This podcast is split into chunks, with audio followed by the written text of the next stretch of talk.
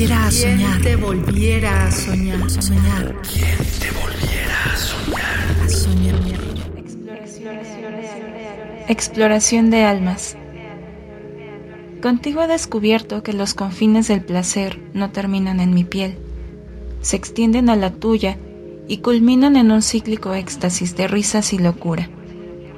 Tanteo con dedos el camino de tu rostro, tus pezones, tu zona más cálida, ahí entre tus piernas, y grabo con mi lengua el sabor, las texturas, los escalofríos. Mi yo en ti, tu yo en mí, con penetración de auras, perfecta e inigualable. Mi nombre es Jimena Martínez Peña, tengo 27 años y soy de la Ciudad de México. Desde hace años me encanta escribir poesía erótica y también me gusta mucho jugar con los simbolismos.